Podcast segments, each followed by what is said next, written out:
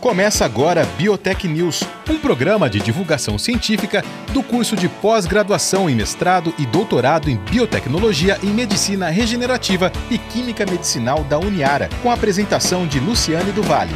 Olá, eu sou a professora Luciane do Vale e este é o programa Biotech News. E hoje eu converso com o professor Cristiano Legnani. Ele é do grupo de pesquisa em nanociência e nanotecnologia pesquisador visitante no Instituto de Química da Unesp, aqui de Araraquara, e professor no Departamento de Física do Instituto de Ciências Exatas da Universidade Federal de Juiz de Fora. Eu vou conversar com o professor Cristiano, inclusive, antes da gente começar a gravar, até é, brinquei com ele, que eu estou bem, bem curiosa né, com, com o tema, eu vou é, pedir licença para o ouvinte, porque eu vou ler literalmente né, o, o tema para que eu não cometa nenhuma, nenhum erro aqui na hora de apresentar o tema que a gente vai conversar com o professor Cristiano. Então, a gente vai falar de uso de polímeros naturais para o desenvolvimento de substratos condutores transparentes, biocompatíveis e flexíveis em eletrônica orgânica. E só isso já, já fica assim, né? Ainda tem mais, né? Eletrônica orgânica a serviço da vida.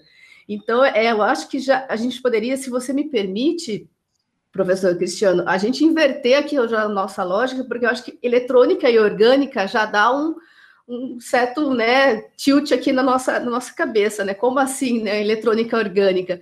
Se é que a gente pode, é, talvez, inverter, ou, enfim, da melhor forma que você escolher para começar a explicar um pouco para nós, né, do que trata, né, esse seu trabalho e, claro, antes de mais nada, agradecer mais uma vez a sua disponibilidade em conversar conosco. Bom dia, eu que agradeço o convite, a oportunidade de estar aqui falando um pouco do, do trabalho que a gente desenvolve, né?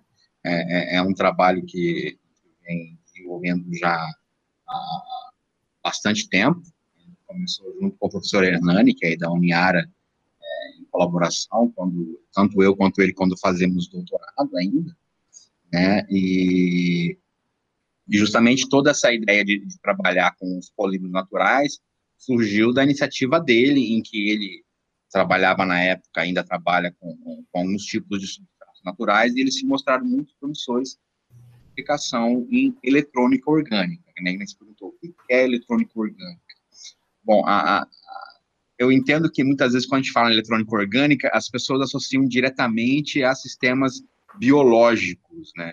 Só que quando a gente fala em eletrônica orgânica, nós estamos falando em moléculas orgânicas, porque é, em 1987, foi, foi proposto um dispositivo em que, ao invés de você usar o que a gente chama de semicondutores inorgânicos, como índio, galho, estanho, é, é, tentou-se usar alguns tipos de moléculas orgânicas, em que essas moléculas orgânicas têm propriedade de transporte de, de elétrons é, semelhantes a dos inorgânicos.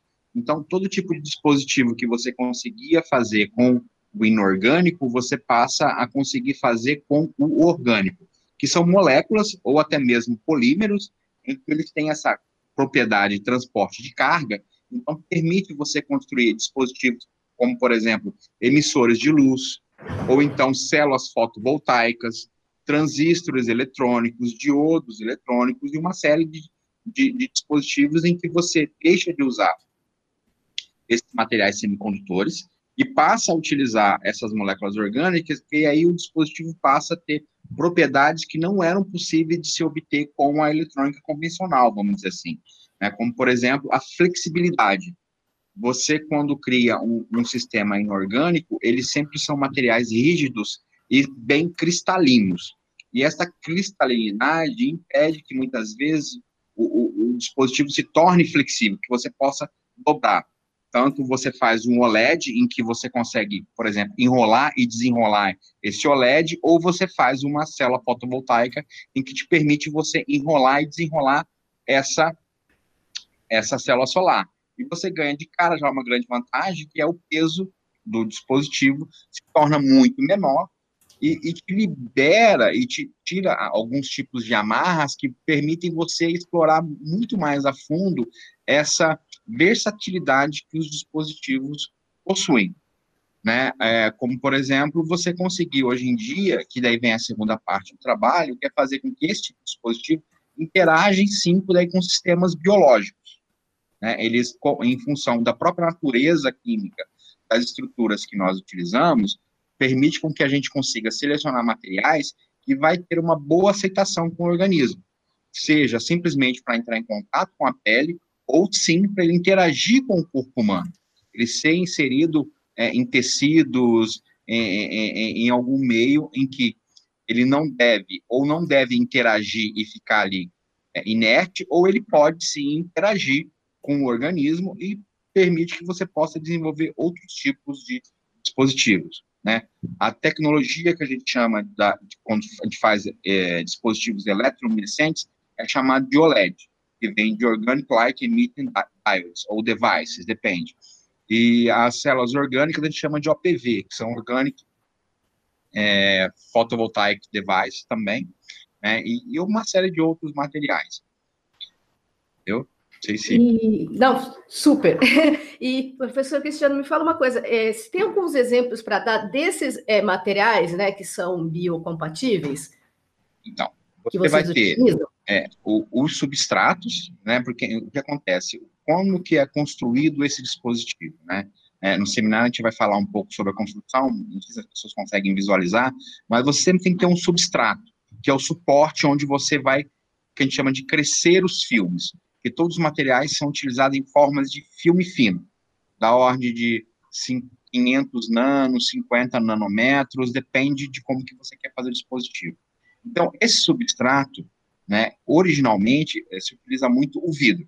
Só que o vidro é rígido, uhum. né? E você não consegue ter a questão de biocompatibilidade, flexibilidade. Então começou a surgir, e não só começou a surgir, como nós passamos a explorar a, a, propriedade de outros tipos de substrato que apresentavam essa flexibilidade e apresentam essa biocompatibilidade.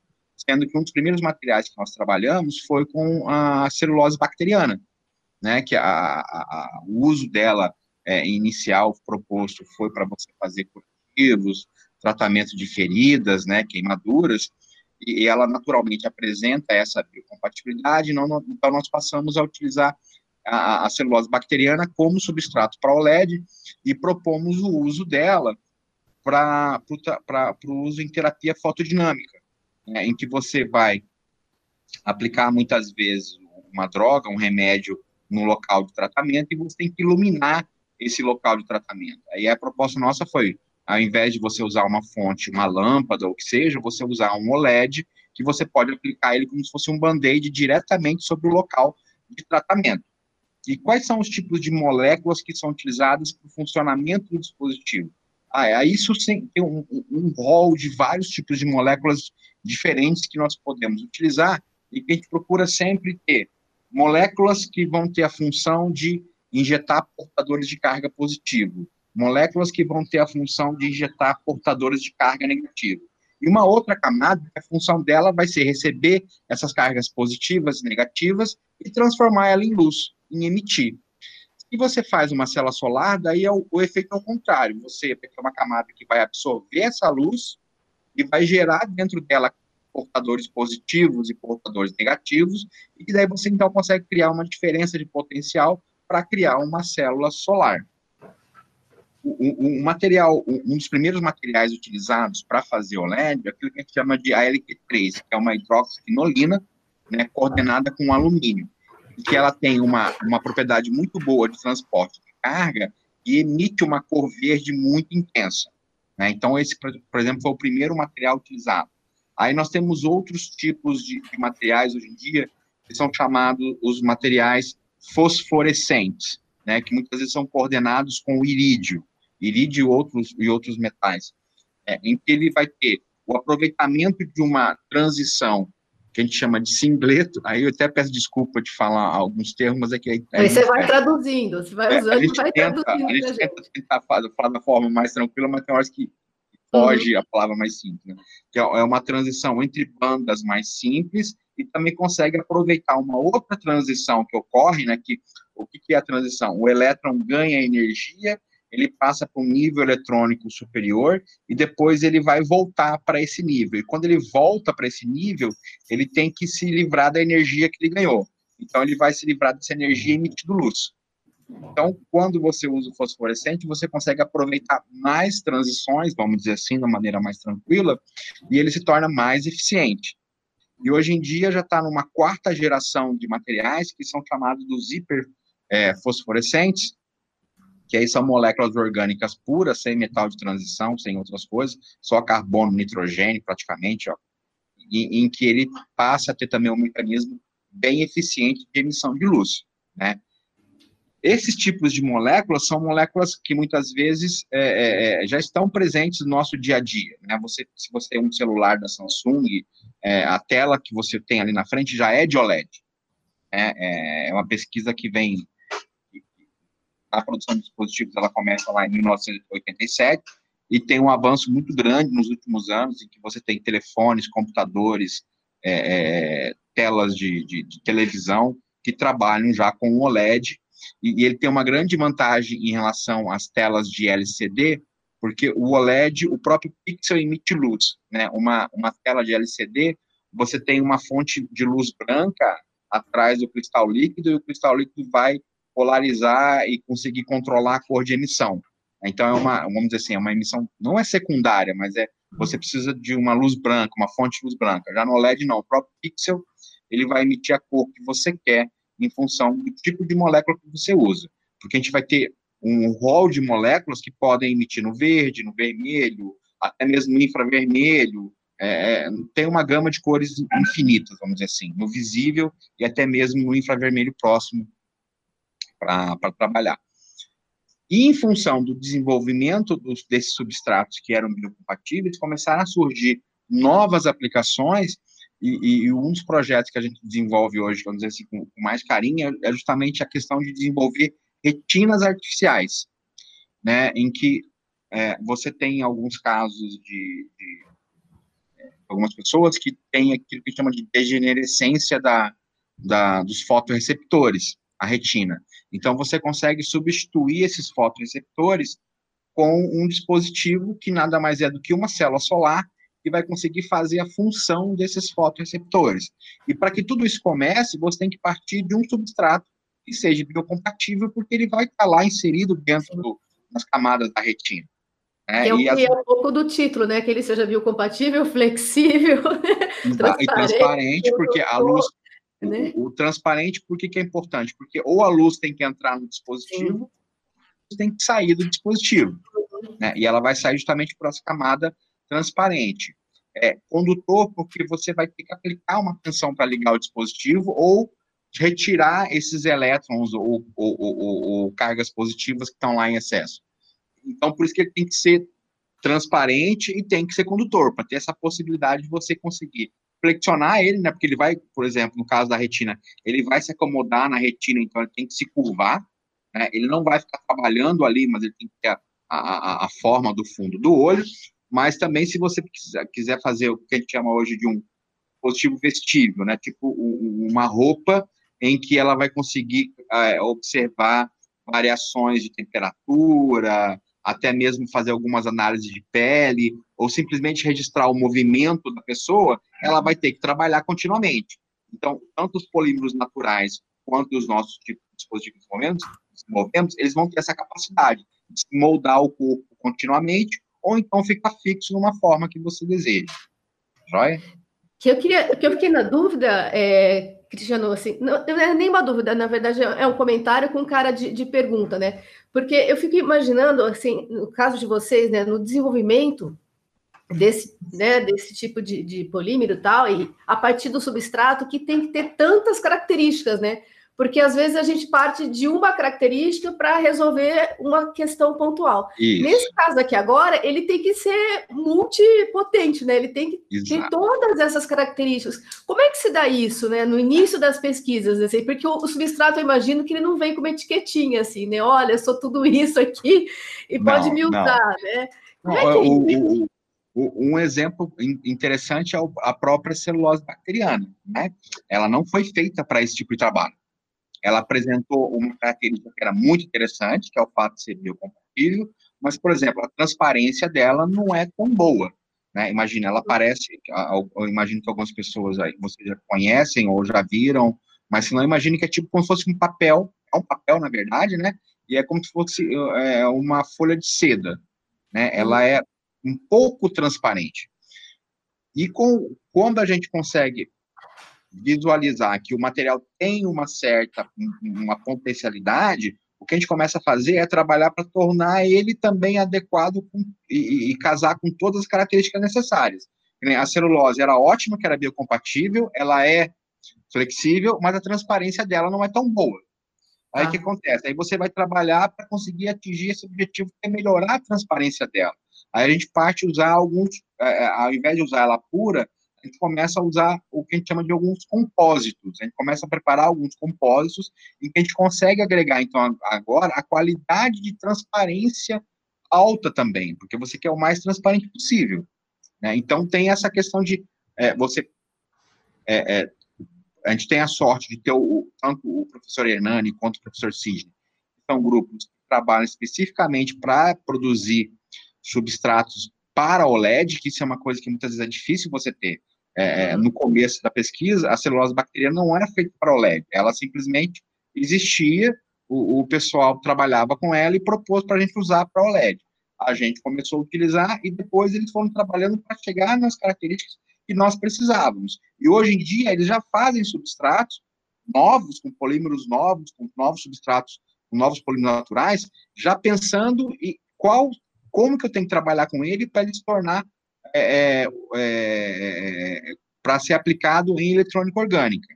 Então, mudou um pouco da, da, da, ideia de que simplesmente era uma coisa que aconteceu, tenho aqui, vamos ver se funciona, para ter um uhum. grupo que trabalhe especificamente para essa área, para essa linha. Lógico, eles têm uma série de outros trabalhos, mas eles mantêm um grupo desenvolvendo esses novos materiais. Como, por exemplo, agora, é, tem dois materiais novos que são muito interessantes, que é, um é o são, é, é, celulose ainda, mas ela é, é obtida através de, de, alguns tipos de vegetais, como por exemplo cebola, melão e melancia.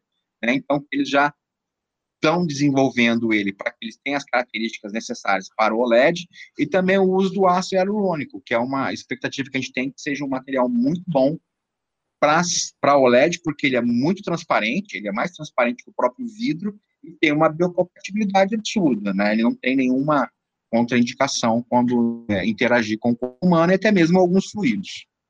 Então, essa é a expectativa nossa. É, é a questão mesmo, assim, falando muito, simplificando muito, até peço desculpas, mas é o tentativa e erro mesmo, né?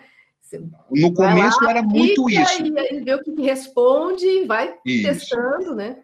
No começo era muito isso mesmo, hoje em dia já está é um pouco, um pouco uhum. diferente em função do, sucesso que a gente teve nesse, nessa linha de pesquisa. A gente hoje em dia consegue ter o desenvolvimento específico para aplicação. Né? Então, tem a, a, questão da transparência da, da celulose mesmo, foi um trabalho muito bacana, muito bonito, e, e com, eles conseguiram transformar ela num material muito mais transparente, né? E se tornou muito mais eficiente para o uso em OLED. Por exemplo, é, é, quando a gente fez o primeiro dispositivo, ficava nítido que o dispositivo não funcionava tão bem quanto no vidro por culpa da, da transparência. Quando melhorou a transparência, o dispositivo funcionou, funcionou tão bem quanto o vidro, com as vantagens ainda que inerentes à celulose bacteriana. É, acho que o nome disso é pesquisa, né, professor? Exatamente, muito trabalho. é, professor Cristiano, para a gente encerrar, então, eu acho que é, eu comecei, né, é, até brincando, né, com, com você, falando que eu a segunda parte talvez que me instigasse mais uhum. curiosidade né, em relação ao seu tema, e, e eu penso que, que você respondeu sobre maneira, mas assim, eu achei muito, muito bacana essa última parte, exatamente pela, pela até pelo infelizmente, né, pelo mundo que a gente está vivendo, de, desse desacreditar, né, em relação à, à ciência e tal, e de repente a última parte do seu tema fala exatamente sobre isso, né, da questão da pesquisa, da questão da ciência que está a serviço né, da vida, entendendo a vida como com várias né, perspectivas. Queria que você é, finalizasse falando um pouco sobre isso, né? Que quando a gente começa a ouvir o começo do seu tema, a gente fala assim: ah, tá, é um trabalho ali de laboratório, né? Aqueles estereótipos todos que a gente é, uhum. constrói, e no final você fala assim: olha, mas tudo isso tem um sentido, né? Tem um, um fundamento. Queria que a gente encerrasse você falando um pouco sobre isso. Então, é, uma coisa que, que é importante hoje em dia, em, em que pessoa, as pessoas esquecem ou, ou, ou, elas acabam criando estereótipos que são longe da, da realidade, é, é, que tudo que, que a humanidade construiu e produziu, ele, ele é baseado na ciência. Né? Em algum momento, alguém teve que parar, teve que pensar sobre aquele, aquele, aquele problema e conseguir achar soluções para que aquilo pudesse ser utilizado, para que aquilo pudesse ser aplicado. Infelizmente, hoje em dia, é, é, se questiona muito a, a ciência em função justamente da falta de conhecimento que as pessoas têm e também por culpa de nós pesquisadores e não tornarem nossos trabalhos mais acessíveis para que as pessoas possam entender de uma maneira mais clara e tranquila qual é o objetivo. Hoje em dia, eu fico muito feliz é, e contente em, em, desenvolver trabalhos que são altamente aplicáveis, em que eles procuram é, resolver alguns problemas reais do nosso dia a dia. Mas por trás disso tudo, vem uma, um, um trabalho muito forte de pesquisa básica, que é, para eu chegar na possibilidade de poder é, propor uma solução, eu, eu tive que, eu, tanto eu quanto uma equipe inteira, vários pesquisadores tiveram que trabalhar desenvolvendo pesquisa básica para poder dar suporte para que você chegasse nesse ponto de aplicação, né? É, é, é, é, quando a gente começa muitas vezes um trabalho, por mais que ele seja aplicado, a gente não tem muita ideia ainda de qual vai ser o objetivo final. A celulose bacteriana é um grande exemplo, gosto muito de falar isso. Ela, ela começou simplesmente com uma ideia de tentar fazer um OLED em cima de um substrato flexível e compatível, e depois ela se transformou numa gama enorme de possibilidades de aplicação de novas é, tecnologias, e ela se mostrou viável.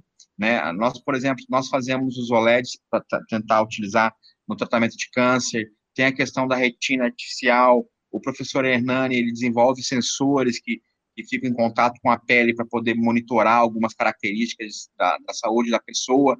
Então, ela, ela, ela depois de um, um trabalho muito intenso de pesquisa básica, ela começa a render os frutos.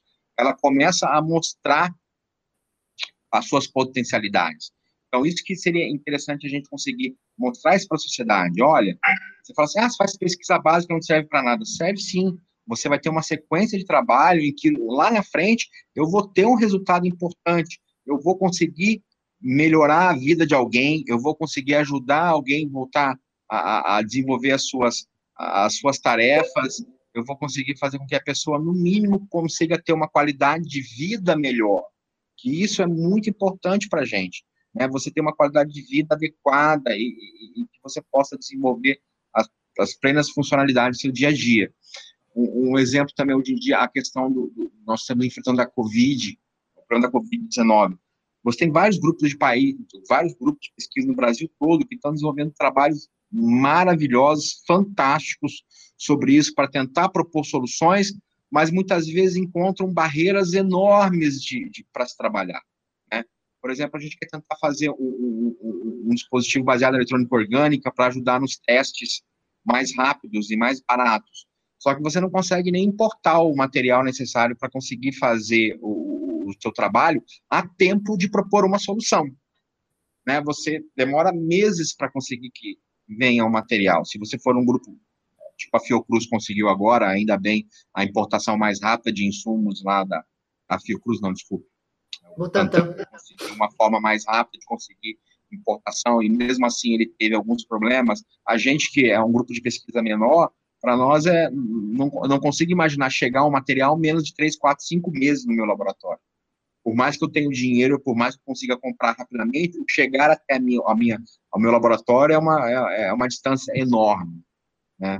Mas é, é importante a gente continuar a, a, trabalhando e, e cada vez mais mostrando para a sociedade o que a gente faz a, a, atual conjuntura até ajudou um pouco nisso, né? Que hoje em dia você tem muita gente colocando a cara na, na, na internet, falando sobre seus trabalhos, divulgando, para mostrar que nós não somos pessoas de outro planeta, nós somos pessoas normais que estamos tentando contribuir para que melhore a nossa sociedade. Vai? Tá ótimo. Queria mais uma vez, então, agradecer a disponibilidade a presença aqui no Biotech News do professor Cristiano Legnani, do grupo de pesquisa em Nanociência e Nanotecnologia, pesquisador visitante no Instituto de Química da Unesp, aqui de Araraquara, e professor no Departamento de Física do Instituto de Ciências Exatas da Universidade Federal de Juiz de Fora. A gente conversou sobre tantos assuntos que eu, que eu penso que eu não vou conseguir resumir num tema único, né? Então, Vou tentar falar, dizer que a gente conversou um pouquinho então sobre eletrônica orgânica, né, e todas essas potencialidades, né, que os substratos com, com os quais eles trabalham possibilitam aqui para para a nossa vida né, como um todo. Professor Cristiano, mais uma vez, muito obrigada pela entrevista. Eu que agradeço a oportunidade e disponha. Quem sabe mais para frente a gente pode voltar a conversar, tá bom? Muito obrigada, perfeito. Tchau, tchau. Você ouviu Biotech News, um programa de divulgação científica do curso de pós-graduação em mestrado e doutorado em biotecnologia em medicina regenerativa e química medicinal da Uniara.